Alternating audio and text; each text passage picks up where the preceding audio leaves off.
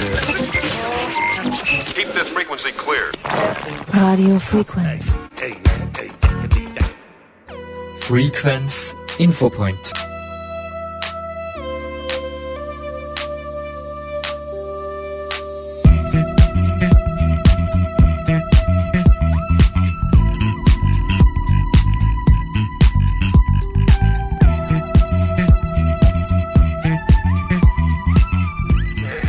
Sehr geehrte Hörerinnen und Hörer von Radio Frequenz, Werner Rackel begrüßt Sie recht herzlich zum heutigen Infopoint. Die SPÖ Steiermark zieht Bilanz. In Litzen machte am Montag die SPÖ Steiermark in Person von Clubobmann Hannes Schwarz, Landtagsabgeordnete Michaela Grubesa und Nationalratsabgeordneten Mario Lindner Station. Unter dem Motto Gesagt, getan präsentierten sie, was sie so in den vier Jahren Landtagsarbeit gemacht und umgesetzt haben. Das Spektrum reichte vom leistbaren Wohnen über verbesserte Kinderbetreuung bis zum Ausbau der Gesundheitsversorgung inklusive Leitspital Steinach. Am Beginn der Leistungsschau standen Statements von SPÖ Clubobmann Schwarz, Landtagsabgeordneter Grubesser und Nationalratsabgeordneten Lindner am Tableau. Äh, wir alle wissen, dass nicht zuletzt aufgrund der, äh, der schwierigen äh, Zinssituation am Wohnungsmarkt, aber insgesamt auch die Mieten in den letzten Monaten sehr stark gestiegen sind. Und deswegen haben wir als Sozialdemokratie zum einen gemeinsam mit der Soziallandesrätin Doris Campus hier die Wohnunterstützung sehr stark angehoben. Ähm, jetzt ähm, zunächst um, um 20 Prozent und jetzt wieder noch einmal um 10 Prozent.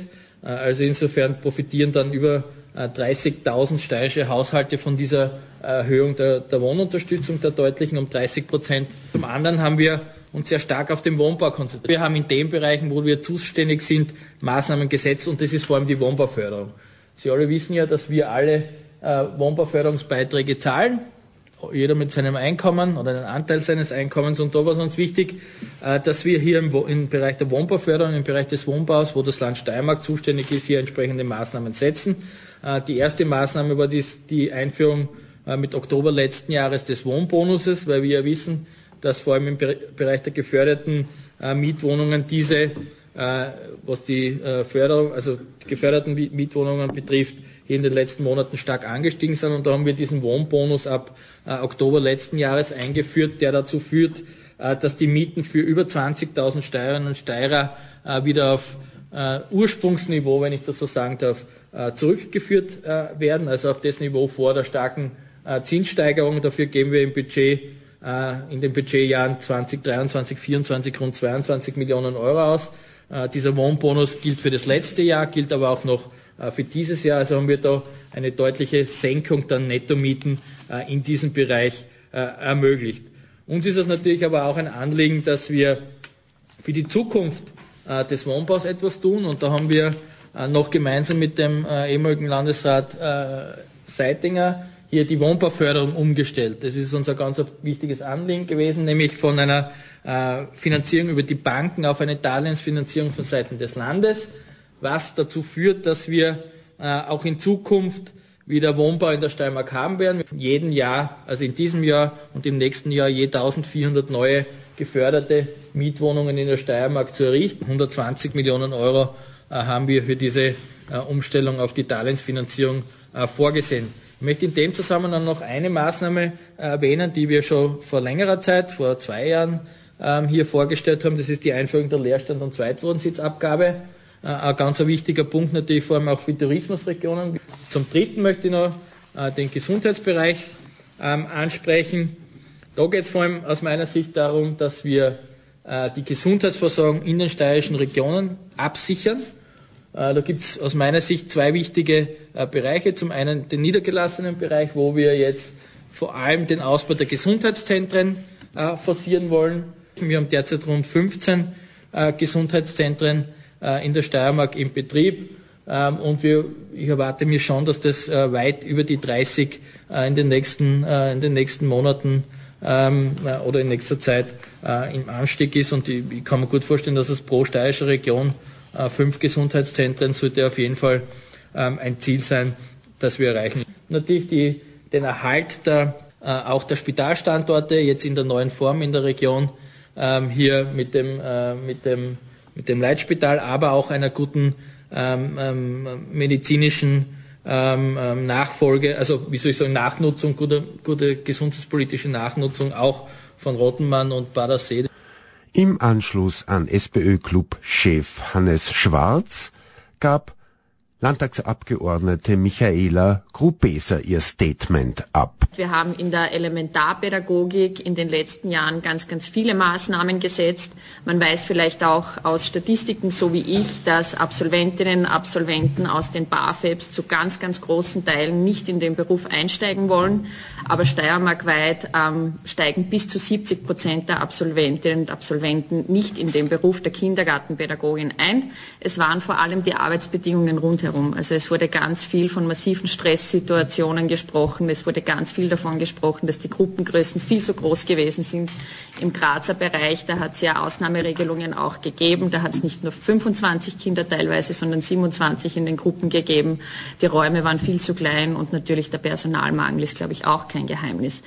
Das Wichtigste ist, glaube ich, allerdings, dass wir die Gruppengröße schrittweise senken möchten, von jetzt 25 auf langsam 20 äh, Kindern pro Gruppe, pro Betreuungseinrichtung und dass wir den Gemeinden und den Trägern auch die Möglichkeit geben konnten, entweder sich räumlich zu vergrößern, also mit 20 Kindern zu arbeiten oder, wenn es nicht anders geht, zusätzliches Personal der Gruppe zuzuführen, damit eben mehr Pädagoginnen, mehr Betreuung auch in den Gruppen vorhanden ist und eben der Job wieder attraktiv wird.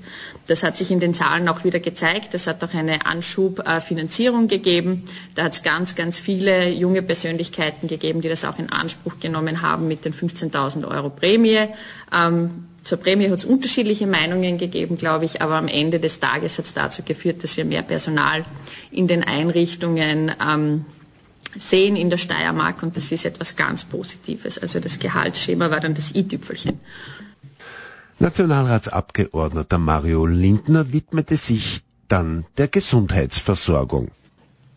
Der Bereich der unbesetzten Kassenstellen ist vom äh, Jahr 2020 bis, in, bis zum 01.01.2023 um mehr als 68 äh, Prozent gestiegen. Ein Riesenproblem, auf das wir die ganze Zeit hinweisen, ist das und die wenigsten wissen, das Durchschnittsalter der Allgemeinmedizinerinnen und Mediziner in Österreich ist 55 Jahre alt. Und wenn wir jetzt nicht anfangen, und ich sage das wirklich sehr unverblümt so, man kann ja die Augen gar nicht so zumachen. Wenn wir jetzt nicht anfangen, dass wir die zukünftigen Ärzte und Ärzte, speziell im allgemeinmedizinischen Bereich, nicht ausbilden, wir brauchen mindestens sechs Jahre. Wenn es nicht zum Teil irgendwie äh, länger dauert, dann haben wir in zehn Jahren ein massives Problem, dass wir in irgendeiner Art und Weise äh, den Bereich der, äh, der Allgemeinmediziner ähm, quasi besetzen können. Wir haben ein Rekordhoch, alles was äh, den äh, Wahlarzt, äh, die Wahlärztin äh, betrifft. Also wenn du da Kreditkarten hast und auf der Kreditkarten ist noch was drauf, dann geht es da eh noch gut.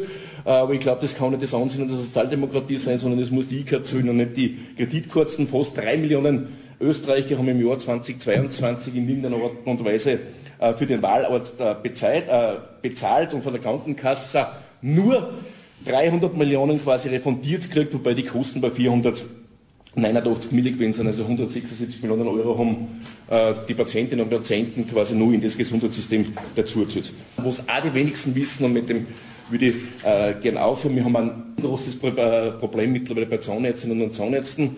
Äh, 171 unbesetzte Kassenstellen in ganz Österreich und auf den Bezirk aber äh, und die Zahnärzte haben momentan ein Problem, verliert es aufwärts Richtung Schlabing äh, und auf, äh, auf Versehen, man ist jetzt richtig im Kopf, wo sind so sieben unbesetzte äh, Kassenärzte stellen. Also ich glaube, den Themenbereich der Gesundheit muss äh, sich die Politik jetzt wirklich annehmen, weil wenn sie nicht jetzt handelt, dann haben wir wirklich spätestens in zehn Jahren, äh, ja, ich, ich sage mal, den Supergau.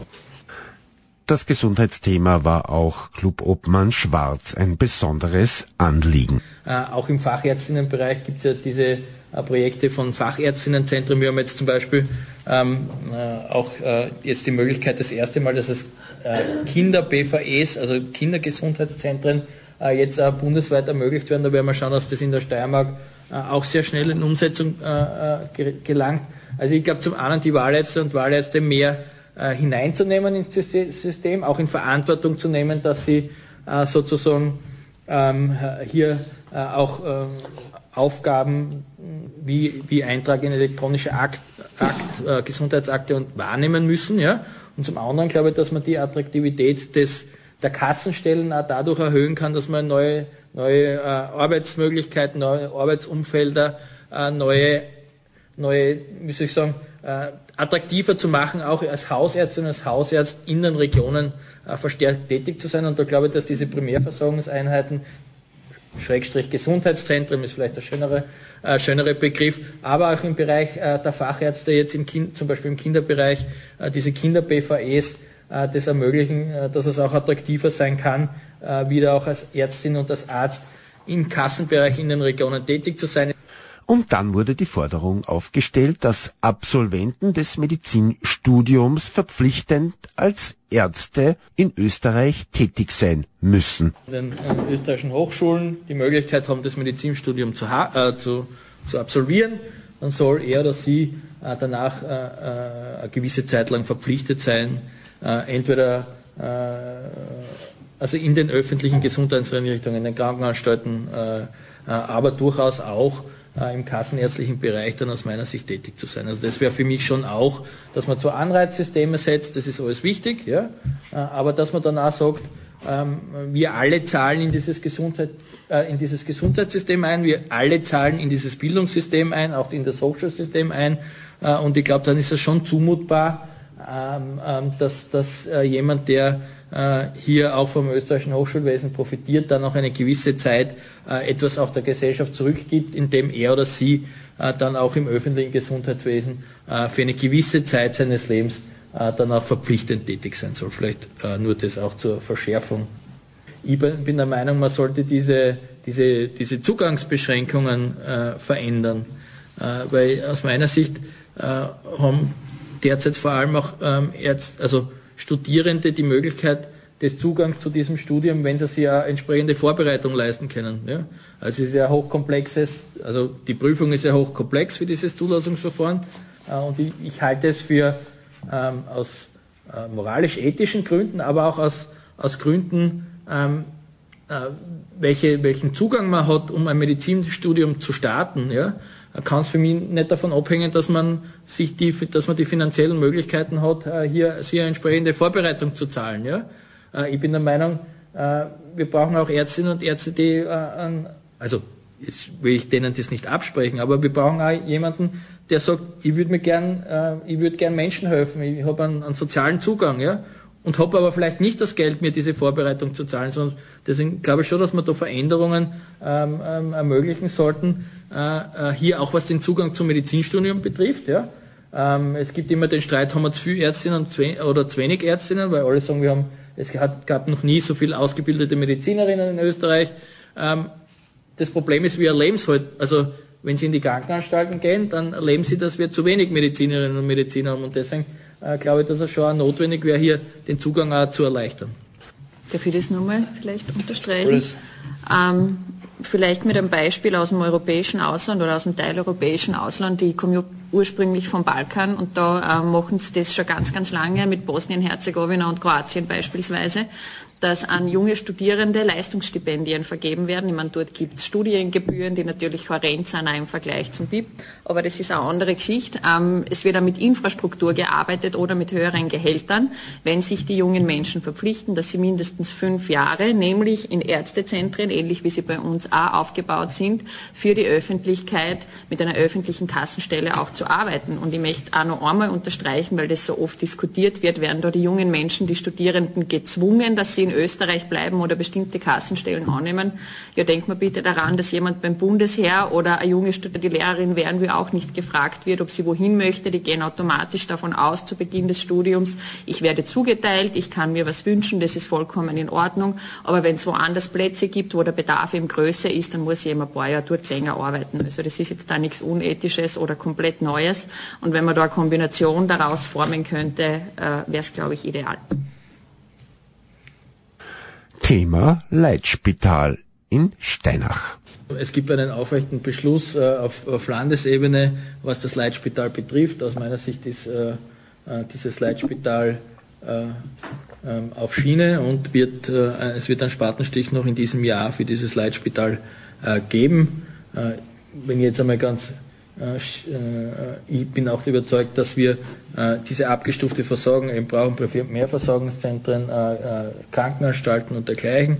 Und da wird das Leitspital ist ein zentraler Punkt in diesem Zusammenhang und deswegen bin ich, gehe ich fest davon aus, dass wir noch heuer den Spatenstich für dieses Leitspital erleben werden.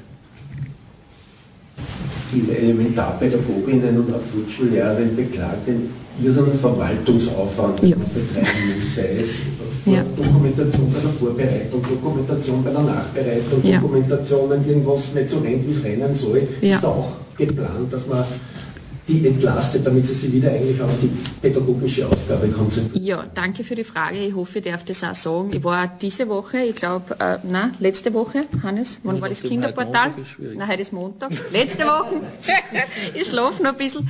Äh, letzte Woche am Donnerstag, genau da ist es gewesen. Da haben wir einen Bereich zum Beispiel abgedeckt, wo die Elementarpädagoginnen ganz oft berichtet haben, das ist eine Sauerei.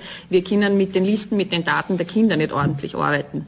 Und ich glaube, der Landesrat Amann hat die Geschichte auch schon mal erzählt, wenn man mal in das System reingeschaut hat und die Jennifer Meyer ist vorletztes Jahr in den Kindergarten eingestiegen und man wollte wissen, wann ist die geboren und wann muss die ins verpflichtende Kindergartenjahr. Dann hat man nicht in irgendeiner Leiste Jennifer Meyer eingeben können, sondern hat aufscrollen müssen, die Jennifer Meyer suchen, sich das Datum auszuschreiben, worum geht's und hat 37 verschiedene Ordner dann zu 37 verschiedenen Themen angelegt. Man muss sich vorstellen, das macht dann eine Person. Die hat zwar günstigerweise eine erweiterte Leiterinnenfreistellung, auch unter sozialdemokratischer Regierungsbeteiligung und Führung erhalten. Darüber waren waren sie alle froh. Aber es war insgesamt natürlich für die Pädagoginnen und auch die Leitungen ein Riesenaufwand, wenn sie irgendwas braucht haben, weil das muss man, glaube ich, offen und ehrlich sagen, die haben mit Verwaltungssystemen gearbeitet, du hast glaubt, du bist in die 70er oder 80er irgendwo, ja. Und das hat jetzt insgesamt, ich glaube, 20 Monate lang gedauert ähm, wollten wir eigentlich auslagern ursprünglich, weil wir geredet haben mit unserer eigenen Abteilung des Landes, könnt ihr das nicht bitte ein bisschen modernisieren, um den Menschen das Leben dort zu vereinfachen, weil die haben einfach recht, wenn sie sagen, der Verwaltungsaufwand ist riesig und sie wollen sich bitte ein bisschen Zeit sparen und dafür mehr Zeit mit den Kindern und mit dem pädagogischen Bereich verbringen. Und die haben damals gesagt, na ja, so ein Jahr bis eineinhalb Jahre wird es wahrscheinlich dauern. Äh, dann hat man sich bei externen Expertinnen erkundigt und die haben leider genau das Gleiche berichtet.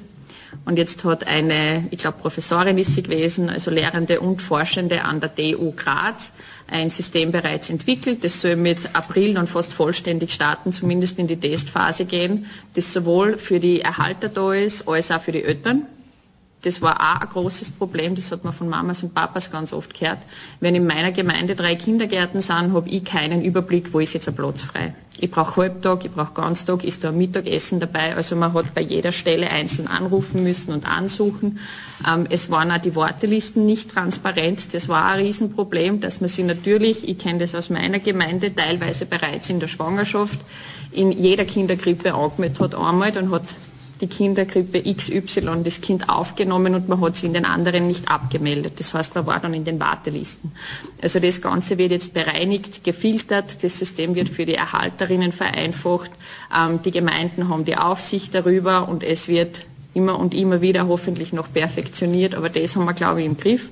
Und es wurde angesprochen, es wird zu viel Zeit in der Verwaltung auch teilweise verbracht, weil zu wenig Personal in den Gruppen gewesen ist oder nach wie vor zu wenig Personal da ist äh, und das alles auf einer Person immer gelastet hat oder man daneben, wo man für eine Kollegin einspringen hat müssen, manchmal monatelang auch noch den Verwaltungsaufwand gehabt hat und da hoffen wir einfach, dass sich das drastisch verbessern wird in nächster Zeit. Die Gewerkschaften haben Herrn Babler ausrichten lassen, er möge sich ein bisschen breiter aufstellen in Richtung Mittelstand und auf die Unternehmer nicht, nicht vergessen und diese Diskussion beendet oder steht da die steirische SPÖ dazu? Ich habe jetzt heute beim Herauffahren gelesen, dass es eine gemeinsame Pressekonferenz von Andi Babler und äh, Pepo Muchic morgen gibt. Also insofern gehe ich davon aus, dass die Sozialdemokratie geschlossen in dieses Superwahljahr geht. Das war die Leistungsschau der SPÖ Steiermark. Ein Blick in die Vergangenheit, keine bis wenig Informationen gab es, was in Zukunft Neues geplant ist. Freuen können sich die Kindergärtnerinnen, die sollen von der Bürokratie entlastet werden und die Absolventen des Medizinstudiums, die sollen fünf Jahre als Kassa Arzt oder Ärztin in Österreich zum Arbeiten verpflichtet werden.